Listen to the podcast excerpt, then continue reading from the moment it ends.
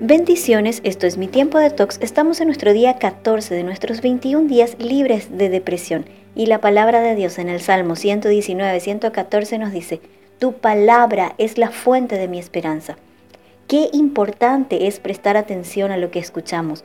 En 1975, Steven Spielberg conmocionó al mundo entero con su clásica película Tiburón trataba acerca de un tiburón blanco enorme que aterrorizaba a un pequeño balneario. En ese año, los periódicos estadounidenses reportaron que el turismo en las playas había disminuido tremendamente a razón de esa película.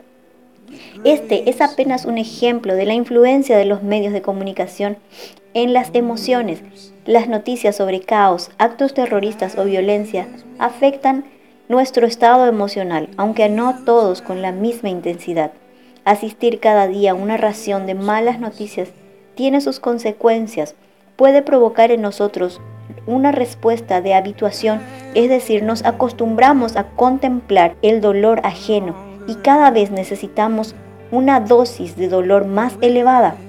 Esta es una respuesta de supervivencia que nuestro cerebro pone en funcionamiento.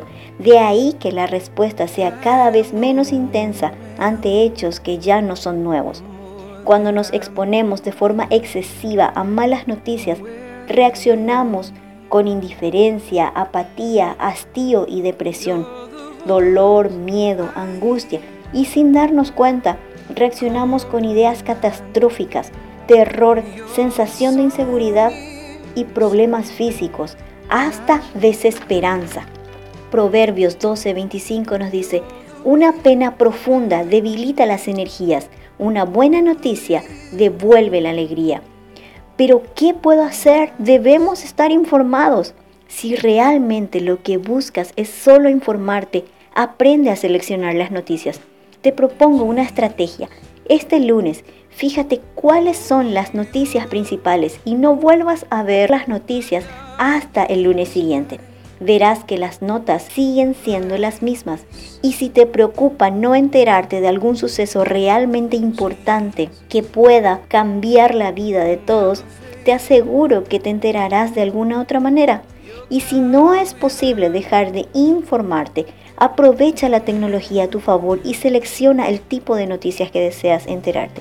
Sustituye el tiempo de noticias para leer y estudiar la palabra de Dios Toma una promesa, un versículo y escríbelo, medítalo y memorízalo. Cuida tu mente y tu corazón. Ten presente que todo pasa menos su palabra. Todas sus promesas son sí y amén. Pero para activar esas promesas debemos conocerlas. Pregúntate, ¿esto que veo es lo que quisiera que mis hijos acepten como parte de la vida? Lo que ellos observan quedará impreso en su memoria, igual que en la tuya. ¿Tus emociones están siendo afectadas por las malas noticias? Haz una pausa y empieza a cambiar este hábito por la lectura. Escribe tu gratitud del día y recuerda la palabra de Dios en el Salmo 135. Yo espero en el Señor. Sí, espero en Él. He puesto mi esperanza en su palabra.